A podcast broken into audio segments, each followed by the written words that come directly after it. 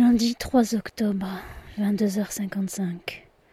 Retour de week-end euh, chez ma meilleure amie. Je suis calme, détendue, reposée. Je me dis que j'ai fait en moi, que tout cela n'est pas si terrible, que ce ne sont que des enfants après tout, et les deux heures d'études obligatoires que j'assure tous les lundis soirs me font vite déchanter.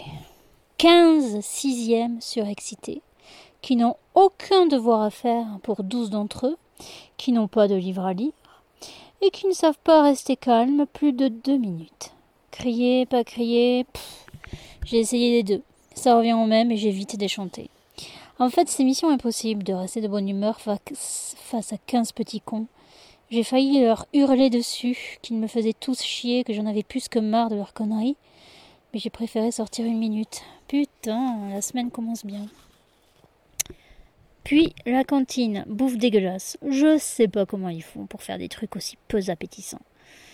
Aussi peu appétissants.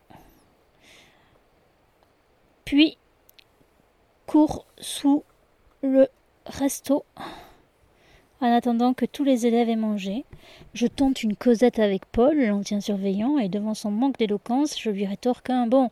Je te laisse parler avec toi-même et je m'en vais plus loin. Je crois que ma meilleure amie a raison et qu'il est vraiment con.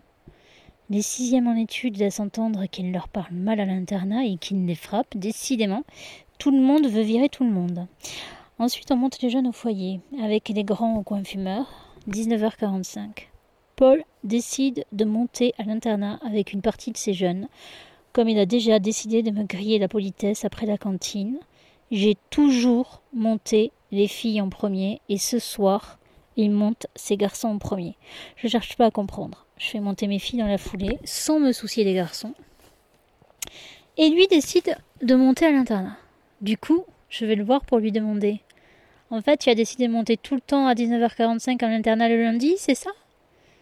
Et il joue le naïf qui comprend pas le sens de ma question. Je les monte quand je veux, ça peut être 19h45 ou 20h05 ou 20h30 si je veux. Je ne comprends pas ta question là.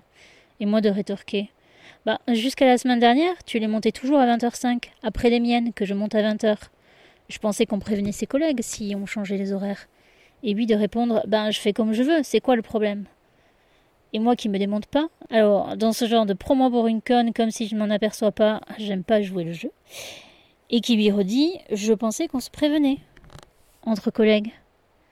Et il est monté dans son internat. Ce gros con. Après la pause cigarette, j'ai aussi monté mes filles, qui ont été infernales.